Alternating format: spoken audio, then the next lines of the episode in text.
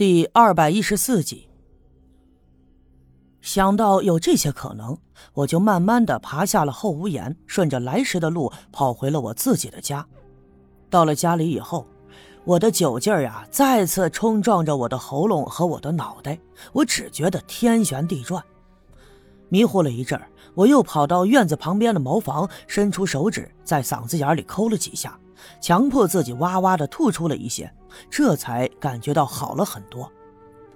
转身回了屋，浑身上下一阵阵的酸软，特别的疲惫。脱下外衣，洗了脸，钻进被窝里，我迷迷糊糊的睡着了。当我再次醒来的时候，天光大亮，可是我这心里头还惦记着陈寡妇的事儿。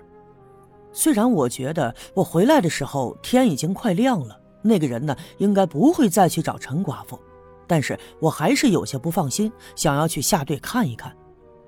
穿好衣服，走到院门口，嗯，又一琢磨呀，大白天的被人看见了，总会说三道四的，所以只好暗地里摇了摇头，迈步奔学校去了。到了学校以后，我心里还是放不下这件事，我就反复的琢磨，这事儿啊，还是不要跟白胜利和刘耀宗说的好，因为我总觉得这个人不是那个黑影子。更何况，这陈寡妇跟白胜利之间特殊的关系，如果说白胜利知道了，或许会干扰我们的计划。中午的时候，李老师又端来了饭菜，留我在学校里一起吃。别看李老师年纪不大，但是饭菜做的还不错。虽然说比不上赵金凤，但是啊，也比我做的强多了。而且我又不是第一次跟他一起吃午饭，所以也没客气。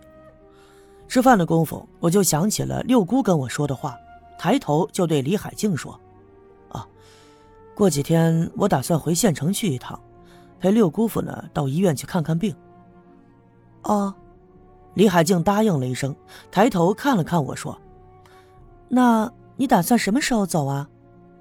我想了想，说道：“呃，等月末吧，等赵金凤把事办完了以后吧。”李老师停顿了一下，并没有多说什么，继续吃饭。可是不一会儿的功夫，他又抬起头问我：“嗯，我，我听说。”他只说了三个字，就沉吟了一下，好像要说出来的话有些不好意思。我看了看他，他低着头躲避我的目光，低声说：“嗯，我听说，你跟金凤姐之前好过一段。”他眼看着就要订婚了，那，你……他不好意思再说下去了，脸颊变得绯红。他提到这些，我心里仍旧有些不好受。不管怎么说，我的内心是喜欢赵金凤的，这一点我绝不否认。但不管是为了他，还是为了我自己，现在的一切应该是最好的结果，而且。我也特别希望赵金凤订婚以后，能把和我之间的感情抛在一旁，好好的跟金枝相处。她是个好姑娘，不应该掺和到我这件复杂的事情中来。那么换句话说，我配不上她。虽然我的心情十分杂乱，但是不能跟李老师说，只好装作若无其事的笑了笑。哼，那有什么呀？都是大家伙瞎传的。人家呢是村长的闺女，刘家镇的公主一样，而我呀就是个穷酸的家伙，哪有那个福气呀？李海静听了没再作声，这头压得更低了。当天下午果然就如我所料，我在街上行走的时候，那些多嘴多舌的女人总是看着我捂着嘴笑，背地里指着我叨叨咕咕的。哼，不用多问。一定是刘玉梅啊，把昨天晚上看到的事情给讲了出去，所以人们都认为我和陈寡妇间有什么勾当。这些女人呢，就是这样。其实她们没有什么坏的心眼儿，而且当村子里发生什么大事的时候，她们还特别的热心肠。而一旦闲暇下来的时候，她们就特别愿意讲村里的家长里短，东家的鸡毛，还有西家的蒜皮。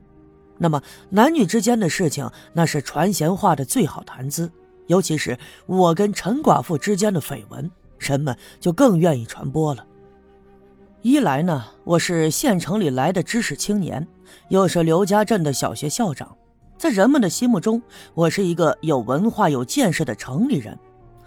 而陈寡妇在这些妇女的眼中，其实啊，他们是嫉妒的，嫉妒她长得好看，身材丰满，又嫉妒村里的那些男人都对她垂涎三尺。所以，一个这样的女人和我这样的男人之间产生了绯闻，算是刘家镇的大新闻了。不过呀，这事儿呢又无法公开的传播，只能是在他们的嘴里和背地里说三道四的。这些呢都在我的意料之中，所以我并不在乎。更何况，我觉得这样的绯闻传出去，或许是一件好事，尤其是可以断了赵金凤的心思。事已至此，在赵金凤的心目里，我的形象越坏，就越有利于赵金凤能尽快的忘记我。虽然说这样的方法有些残酷，但是啊，也只能如此了。不过呢，还别说，在接下来的几天里，刘家镇特别的安宁。那些热心的人们一直在刘玉梅的带领下张罗着金凤和金枝月末的会亲友仪式。我也一直没有见到赵金凤。据说他整天在家，大门不出，二门不迈的。对于月末的事儿，他不积极，也不拒绝。不过，我和刘耀宗以及白胜利三个人却并没有闲着，没事的时候就聚在我家里，谋划着找一个合适的机会到王革命家去看看那口水井。刘耀宗这人呢，胆子小，一直担心下井会有什么危险。可是不入虎穴，焉得虎子？只有到底下仔细的看看，才能有机会发现宝藏的秘密。于是我们通过商量，就决定在赵金凤办事的前一天晚上下手。一来呀，那天是月末，没有月亮，夜色肯定十分的暗淡，便于行动；二来是当天晚上，那些帮忙的人都会聚到赵村长的家里，筹备着第二天早上的事情。所以呢，人们就不会关注到王革命家院子里的情况。这件事情啊，谁都不知道。可是呢，有时候仔细想想，或许在刘家镇还有很多暗地里的事情，只不过呀，是我们不知道罢了。这次我们要好好的准备准备。刘耀宗负责准备下井的工具，比如说绳索呀、手电筒什么的。既然他胆子小，就让他留在上面。一开始的时候，他是不愿意留在上面的，因为他担心我们俩在下面，如果说发现了宝藏，对他呢会有所隐瞒。